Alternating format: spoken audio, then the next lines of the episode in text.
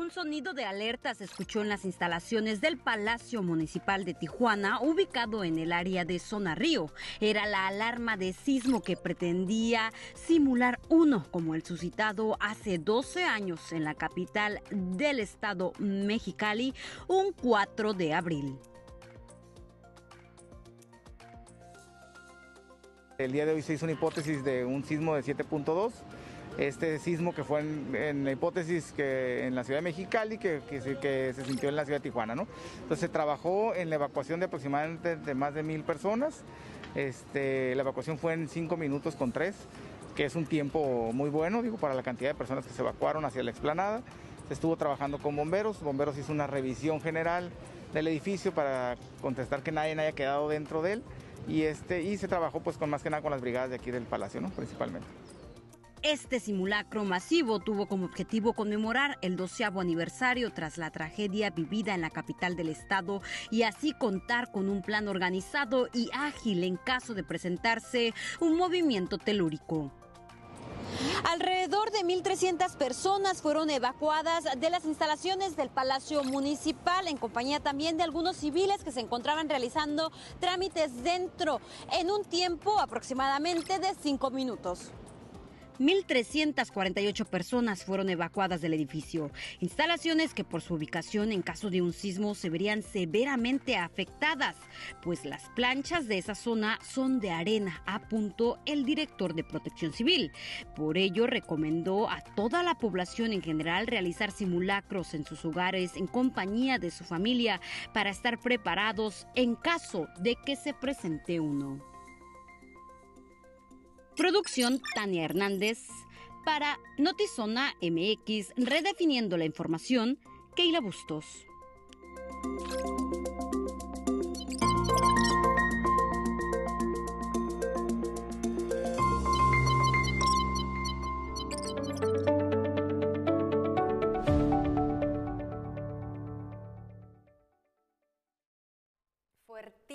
Ese temblor, fuertísima la sacudida en Tijuana, pero las repercusiones en torno a los inmuebles y a las y a las vialidades fue más fuerte en Mexicali. ¿Tú qué estabas haciendo hace yo me acuerdo que estábamos en, una especie como de reunión familiar, es lo único que recuerdo vagamente eh, en el momento en el que se empiezan a mover las lámparas de la casa, todos salimos corriendo. Y nos quedamos en una parte eh, cercana a la puerta, nada más lo que te decían, ¿no? De quédate en los marcos, la clásica. Pero más, la verdad es que no recuerdo porque creo que como tú dices, lo sentimos fuerte en Tijuana, pero las repercusiones en Mexicali. Sí, posteriormente hicimos cobertura eh, para medios de comunicación en Mexicali y el, gobierno federal, incluso el, ejército en aquel momento activó el plan de N3 porque los daños En, las, en el valle de Mexicali habían sido terribles, las viviendas completamente colapsadas y estaban eh, el ejército que en tres segundos monta una cocina, la verdad es que súper profesionales, apoyando a las personas en, las, en el Valle de Mexicali específicamente, en algodones, en todas las zonas aledañas en donde se habían quedado sin vivienda. Hoy, qué bueno que retomas todo este tema de las casas colapsadas y todo, porque hoy eh, me vuelve otra vez a la cabeza el tema de, se supone que en Baja California teníamos cierto tipo de lineamientos para las construcciones que no necesariamente tenían que ser las que hoy vemos de casi rascacielos hoy.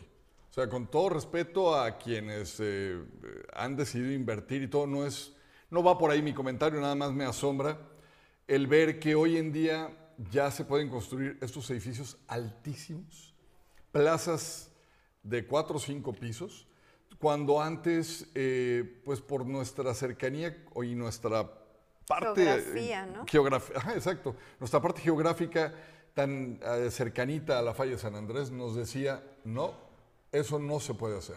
Y bueno, otra, otra ventaja definitivamente sí son los simulacros, porque a veces parece tedioso decir cada X tiempo esto está sucediendo y cada eh, aniversario también del terremoto en la Ciudad de México hay un simulacro, pero creo que ni siquiera son suficientes. Creo que lo deberíamos de hacer con con más frecuencia o con mayor frecuencia, porque sí se salvan vidas, Luis Eduardo. Realmente en aquel momento el saber qué hacer, el, había, hubo muchos factores que se alinearon, que eran vacaciones, que era domingo, entonces no había personas, por ejemplo, en los centros de trabajo tanto, la mayor eh, cantidad de las personas estaban en sus casas, alcanzaron a salir, entonces creo que sí se, se, alinearon los astros, creo.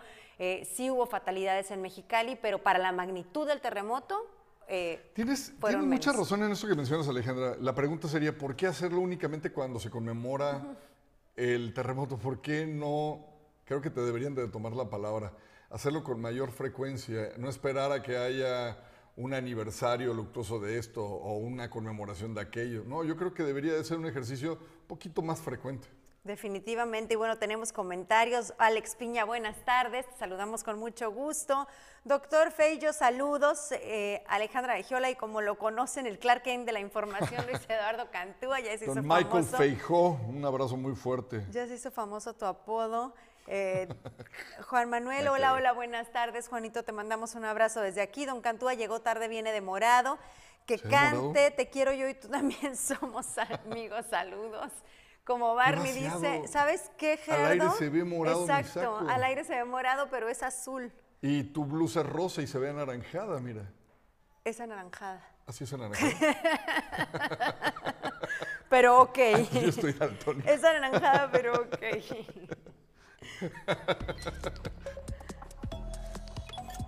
Información en breve desde Notizón MX. Tras reconocer la escasez de gasolina en la frontera con Estados Unidos, la Secretaría de Hacienda informó que el precio de la gasolina se mantendrá estable en la región. Además, afirmó que Pemex cuenta con inventarios de producción nacional para garantizar la demanda en el norte. Pemex ha mantenido el abasto de gasolina y dicen que está disponible, están disponibles también las importaciones. Al menos seis personas han muerto y 12 resultaron lesionadas en un tiroteo ocurrido esta madrugada en el centro de Sacramento, California. Según informes de la policía, el tiroteo siguió una pelea originada tras el cierre de bares en una de las zonas más concurridas de Sacramento y solo a unas cuadras del Capitolio. Hablan de varios tiradores y ninguno detenido. Y nuevamente sobre la mesa s- se pone el tema de la legalidad de las armas del otro lado de la frontera. La Secretaría de Bienestar es la más opaca del país, registró un porcentaje promedio de 79.71 en el índice global de cumplimiento en portales de transparencia entre 2019 y 2021, lo cual la posiciona como la dependencia con menor calificación del Gabinete Legal de la Presidencia de la República. Un nuevo informe de Human Rights Watch presenta evidencia de ejecuciones sumarias, violaciones y otros abusos gravísimos cometidos por las fuerzas rusas contra civiles ucranianos en zonas ocupadas del país. Deben ser investigados como posibles crímenes de guerra. Relacionado a esta última nota que nos compartía Alejandra Giola, le comento que el éxodo, la fuga, por así llamarla, eh, de cientos y cientos de familias eh, de Ucrania, pues muchos pensarían que se están quedando la mayoría en Polonia o en algunas otras partes de Europa. Sin embargo, un porcentaje elevadísimo ha decidido ir a Estados Unidos y la escala es aquí en Tijuana.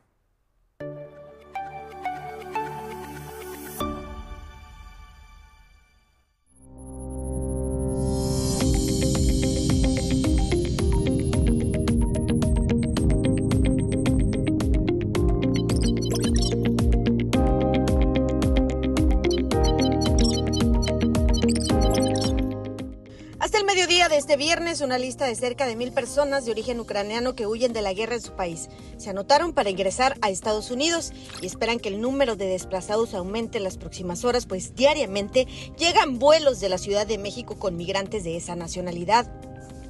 El campamento de migrantes europeos se autoorganizó con la ayuda de voluntarios estadounidenses, algunos con descendencia ucraniana, para tener un control y orden en la fila de entrada, respetando la llegada de cada uno.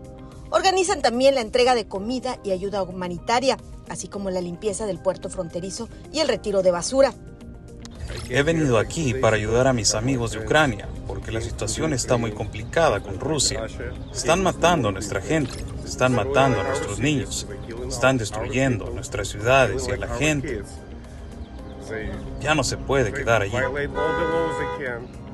Los ucranianos, voluntarios y desplazados organizaron tres puntos previo al ingreso a Estados Unidos. El primero son ucranianos que acampan al llegar a Tijuana donde se anotan en una lista de orden de ingreso. La segunda carpa o punto es donde están las familias que están previas a ingresar a la Unión Americana y el tercero está a un lado de la garita peatonal de San Isidro, donde esperan que un elemento del CBP los ingrese a la Unión Americana.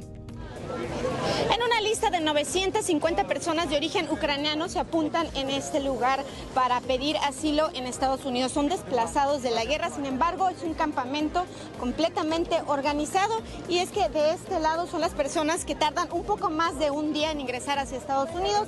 Atrás hay un campamento que estará a horas por ingresar y a un lado de la garita de San Isidro están todas aquellas personas que ingresarán relativamente de manera inmediata. Son alrededor de 50 los voluntarios estadounidenses que activaron un comedor comunitario, llevando donaciones de ropa y artículos de limpieza personal como cepillos y pastas de dientes. También se organizan para levantar la basura y lo que desechan del lugar. Eh, les estamos ayudando aquí pues ya al último paso, a que crucen. Eh, a todos se les ha otorgado el, asilo político y un por medio de un corredor humanitario y lo único que falta es este, pues ayudarlos a, que, a que puedan pasar eh, de una manera segura. Aquí se les está deteniendo entre uno o dos días en lo que los pueden procesar. Mientras que el campamento de ucranianos en la garita de Otay también crece, aumentó la espera de alrededor de 100 ucranianos que viven en precarias condiciones. Activistas señalan que el número de migrantes ucranianos aumentará en los próximos días, pues la guerra no cesa entre Rusia y Ucrania. Con imagen y edición de Tania Hernández informó para Notizona MX. Ana Lilia Ramírez.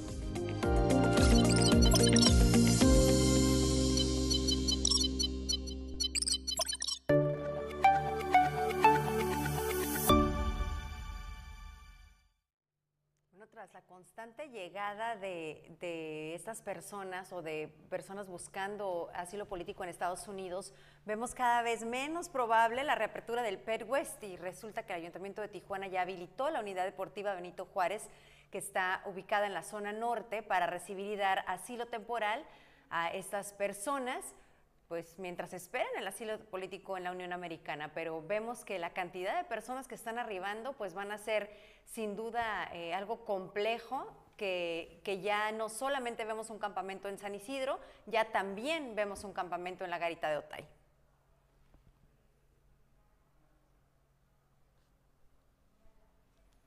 Me llama mucho la atención, Alejandra, la dualidad que se puede dar en este tema.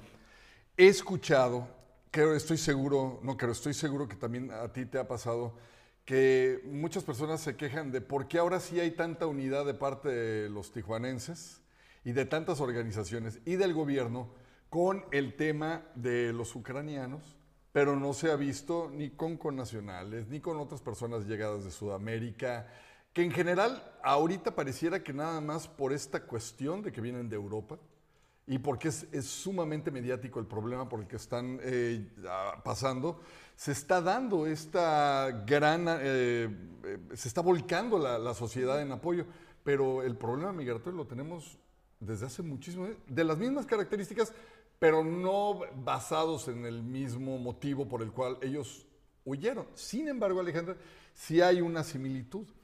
Nosotros hemos manejado por años que hay una guerra que se está librando en contra del crimen organizado en algunos estados de la República Mexicana, en muchos, y en Sudamérica también. Entonces, la gente cuando huye y pide el asilo a Estados Unidos, dicen que vienen escapando de una guerra que se está dando en sus eh, países natales. no, sé si, no sé si sea el tema de la, de la empatía por la situación de la que viene. No sé, Keila, dices que tú consideras, estoy escuchando aquí que dice nuestra jefa de información que ella considera que sí es cierto, que sí hay como mayor comprensión por las personas de origen europeo que por nuestros conacionales o personas que han llegado de otras partes. ¿Tú a qué se lo atribuyes? ¿La percepción de la sociedad?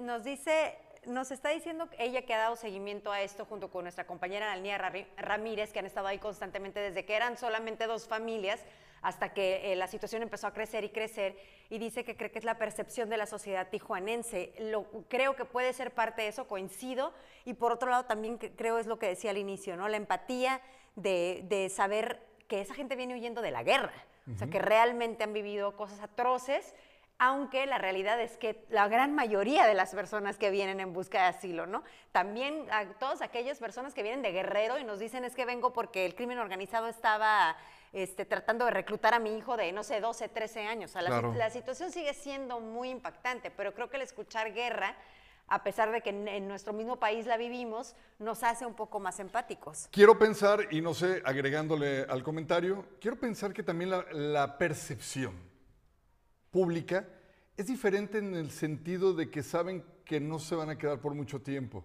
que al final es un sí o sí van a cruzar, y esto es nada más de pasadita. Pero eso creo que es percepción, porque no creo que tengan la certeza. Bueno. Sobre todo por la cantidad de personas que están llegando, ¿no? Incluso se está haciendo una lista porque permiten el ingreso de forma gradual de un número pequeño de personas y estamos hablando de que había alrededor de mil. Me llama, por ejemplo, la atención, Alejandra, que en la mañanera el tema no se está tocando, que no se esté tocando el hecho de que están llegando cientos y cientos de familias Y y, que- que se están quedando aquí en Tijuana esperando el asilo que se les prometió en Estados Unidos. Sí, es que creo que al final del día también por eso la riqueza cultural de esta frontera, y así nos, si nos alejamos un poquito de la problemática y nos vamos más a que esto es una realidad, mucha gente viene justo en busca de cruzar Estados Unidos, pero la situación los obliga a quedarse porque no es tan inmediato como podrían pensar. O sea, Estados Unidos no va a decir, ah, sí, pásenle dos mil y ya hoy se acabó el problema o mañana llegan otros mil y cruzan. Entonces se va alargando en muchas ocasiones el tiempo y empiezan a hacer una vida en Tijuana. Me, me- me tiene un poquito así como electrizado el tema. Quisiera saber qué va a suceder cuando ya la gran mayoría de los ucranianos hayan logrado eh, eh, tocar piso norteamericano, pero que después se imponga la paz. ¿Los van a deportar? ¿Les van a dejar quedarse en Estados Unidos? ¿Les van a ayudar a regresar a su tierra? Los que se queden en México decidirán quedarse, como lo hicieron a lo mejor, integrados al igual que los eh, haitianos. No sé, todo lo que se avecina. Está también el otro tema de que Estados Unidos está permitiendo el acceso a ucranianos, más no a rusos. Y los rusos vienen huyendo de la misma problemática de la guerra, algo que no tiene nada que ver con ellos, que no tiene nada que ver con sus familias y que menos tiene que ver con si el gobierno de Estados Unidos está de acuerdo o no con lo que está sucediendo allá. Sí, lo que pasa es que muchos rusos, hay que recordar, no quieren participar de las Fuerzas Armadas en contra de sus hermanos ucranianos. Entonces, eh, el éxodo de jóvenes mayormente en edad para ir a combatir, los están reclutando a todos a partir de los 14 años. ¿Y qué dicen las familias en Rusia? A mis hijos ni más. Claro, No. pero no se le- a ellos no se les está permitiendo el acceso en A ellos Estados no. Unidos. Y ahí regresamos al tema de no lo saben, seguramente están en esta búsqueda igual que los demás del asilo político y pues al mismo tiempo buscando en México cómo subsistir o en Tijuana mientras esto se da. Todo un tema. Usted tiene la última palabra. Queremos escuchar su opinión. Queremos leer qué es lo que usted tiene que decir al respecto. Y queremos también que sepa que tenemos una página que es oficial. Nuestra forma de localizarnos es arroba oficial zona MX. Tenemos un portal en YouTube, en Facebook. Por supuesto, nuestras publicaciones en TikTok y en Instagram. Estamos en una multiplataforma informándole. Básicamente eso es lo que queremos. De repente hay unos memes para hacerlo reír, pero también eh, tenemos notas informativas, culturales, etcétera. Un poquito de todo. poquito y como todo. bien dice Luis Eduardo, la conversación es con usted. Leemos con mucho gusto su comenta- sus comentarios. Platíquenos su opinión en torno a este tema de, de la migración y lo que está sucediendo en las garitas. Y sobre el tema de los- del temblor que abordábamos hace unos momentos, Octavio Hernández dice que al salir a la calle conoció vecinos que jamás había visto. Mire, llama la atención, ¿no? Eso, que a, que a veces duramos años y también como llegando a nuestra casa, a veces sin convivir. Entonces, bueno, tú sí sacaste algo positivo de ese momento que tanto de miedo nos generó a muchos. Saludamos a quienes se conectan, Argos Aguilera, Consuelo Navarrete, Carla Maravilla, Alex Peña, Armando Martínez, Ofelia Buruel, Mario Ramos, gracias por acompañarnos esta tarde. Mire, en otro tema, le aviso, le anticipo, prepárese. Esta semana van a estar subiendo las temperaturas. Cuídese, por favor, mucho del sol. Hidrátese bien, hidrate a sus familiares, sobre todo a los pequeñitos, a los niños y, obvio, a las personas de la tercera edad. Sobre este cambio en las temperaturas, platicamos con el director de Protección Civil, Bernardo Villegas, y esto es lo que nos tiene que decir al respecto.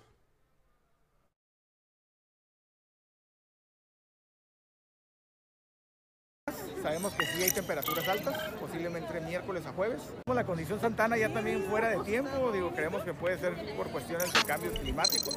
Sí hemos tenido mucha variación en el clima, digo, en antecedentes con años anteriores.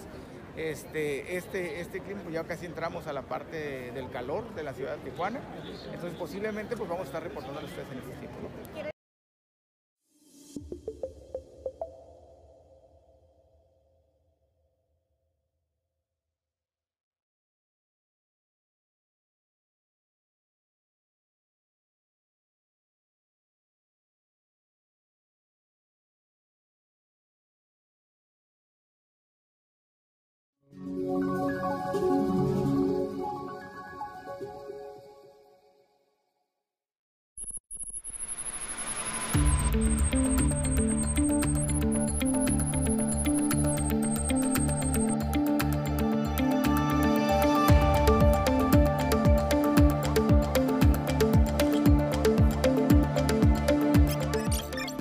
Próximo domingo 10 de abril será la consulta popular de revocación del mandato del presidente Andrés Manuel López Obrador que organiza el INE y donde los ciudadanos con credencial de elector vigente podrán votar por un sí o un no a la siguiente pregunta. ¿Estás de acuerdo en que Andrés Manuel López Obrador, presidente de los Estados Unidos mexicanos, se le revoque el mandato por pérdida de la confianza o siga en la presidencia de la República hasta que termine su periodo? Esta es la primera vez que se realiza una consulta popular en el país en la que se determinará si continuará o no un presidente su mandato. En el caso de López Obrador fue elegido hasta el periodo del 2024. El senador del PAN, Damián Cepeda, señaló que en caso de que el presidente AMLO pierda la consulta, el Congreso de la Unión determinará su sucesor. Si yo veo que mi país va mal y tengo una herramienta a mi alcance legal que pueda usar para cambiar la realidad de mi país, la voy a usar. Yo en lo personal sí, sí voy a votar. Respeto a quien piense distinto, pero creo que es una buena oportunidad. En caso de que gane la consulta, señaló que continuaría en su periodo presidencial hasta el 2024 y aseguró que no existe una posibilidad de una ampliación del mandato, pues es anticonstitucional. La respuesta es no. La reelección está prohibida textualmente en la Constitución en México tendrían que cambiar la constitución y eso nada tiene que ver con la revocación. Entonces sí doblan a legisladores de oposición. Hoy es que en Venezuela eso pasó, eso es mentira. Cuando Chávez la proponía en Venezuela era en campaña. Después la pidieron los ciudadanos y no quería él. ¿eh? Persiguió a los que firmaron. Perdió la, reelección, la revocación. Pero ya tenía dominado al INE y al tribunal y fue demasiado tarde y su fraude. En México tenemos un INE autónomo independiente hoy, mañana quién sabe. En el 2023 salen cuatro consejeros, entre ellos Lorenzo Córdoba y Ciro Murayama. Agua, ¿eh? Aguas, porque son los defensores de la autonomía y la independencia del INE.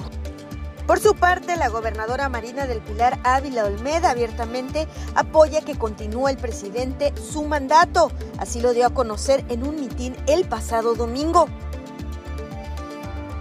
Una acción de la gobernadora que es ilegal según el presidente del PAN en Tijuana, Rodolfo Enríquez Martínez, pues utiliza el erario público estatal para perpetuar a AMLO en el poder. El utilizamos, pudimos ver el acarreo permanente, aunque fue un fracaso el mitin este que organizamos porque no tuvieron creo que ni mil personas, pero sí el partido deberá de tomar una, una, determinación, lo platicaré yo con el presidente Mario Zuna para que hagamos lo conducente en función de ello, porque no se vale pues, o sea, dejemos a la gente, si quiere ir o no quiere ir, es asunto de la gente, pero no de los funcionarios y menos la gobernadora, que se supone que es la gobernadora de todos los californianos, se supone.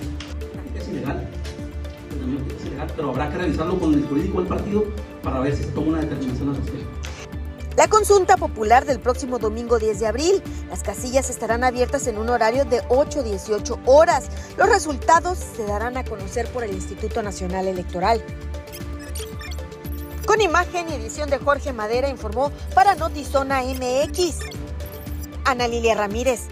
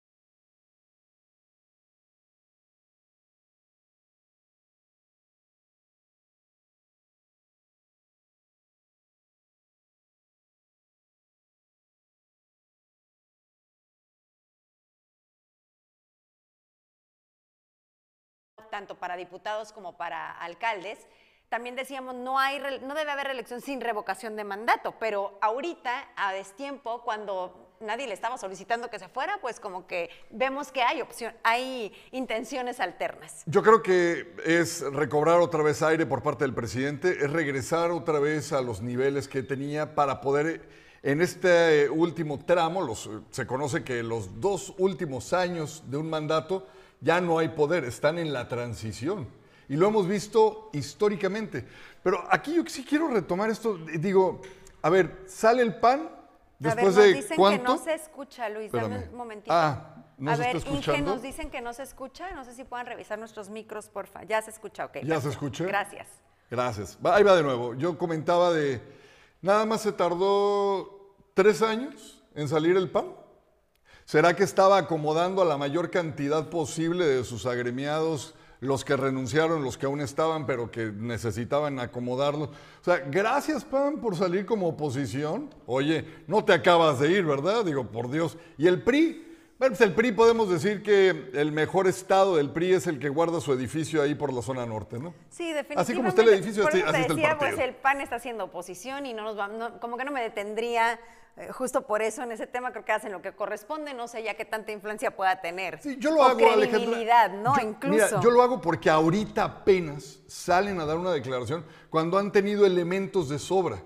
¿Por qué esto sí les llama tanto la atención? ¿Por qué ahorita sale el dirigente y empieza a hacer un golpeteo? Lo pudo haber hecho con, bueno, no sé cuántos, los Sí, hermanos, salieron la hace prima. poquito para decir que iba a haber un juicio político en contra de Bonilla. Ah. Fue como por ahí la segunda vez que los escuchamos. Sí. Y ahorita, bueno, pues en esta ocasión, ¿no? Y lo que comentabas de eh, Andrés Manuel haciendo proselitismo, oye, lo vimos con su secretario de gobierno. Y no solo eso, llevándose un avión del ejército con el presidente del partido a hacer gira con el secretario de gobierno, el presidente del partido y el mero mero mandamás de las Fuerzas Armadas. Y el O sea, argumento es que pidió vacaciones y que está aprovechando sus vacaciones para hacer este proselitismo y llama mucho la atención porque justo es el INE quien podría sancionar esto y es al INE a quien Andrés Manuel López Obrador está buscando Exhibir. deslegitimizar, ¿no? Quitar, quitarle la credibilidad. Entonces, claro, porque es el,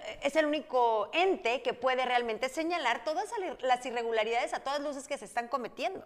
¿Y qué es lo que está sucediendo? Que al final del día eh, la gente, la ciudadanía eh, está volcada en, una, eh, en un debate de que sí hay que ir a decirle que se quede, dicen unos, los que lo adoran, los que están en su grey. Hay que ir a decirle que ya no lo queremos, que estamos hartos, porque ve cómo está la inseguridad, ¿no? Por tomar un solo caso, un ejemplo de tantos. Y están los que dicen, no le hagas el juego, abstente de ir. O sea, de veras, yo creo que en la vida había visto tan polarizado a nuestro país como lo estoy viendo ahorita. Definitivamente, y bueno, tenemos algunos comentarios. Ah, ya volvió el audio. Gracias, Gerardo García. El pan solo con café y leche es bueno. Octavio dice, terminas y te vas. ¿Cómo explicarlo? Pues sí, recordando al célebre Comes y te vas de nuestro querido Vicente Fox. Y ahora el terminas y te vas de la oposición, que es precisamente la frase que se está utilizando para que cuando Andrés Manuel termine su mandato, se vaya. Cosa que yo insisto, yo sí creo que va a hacer.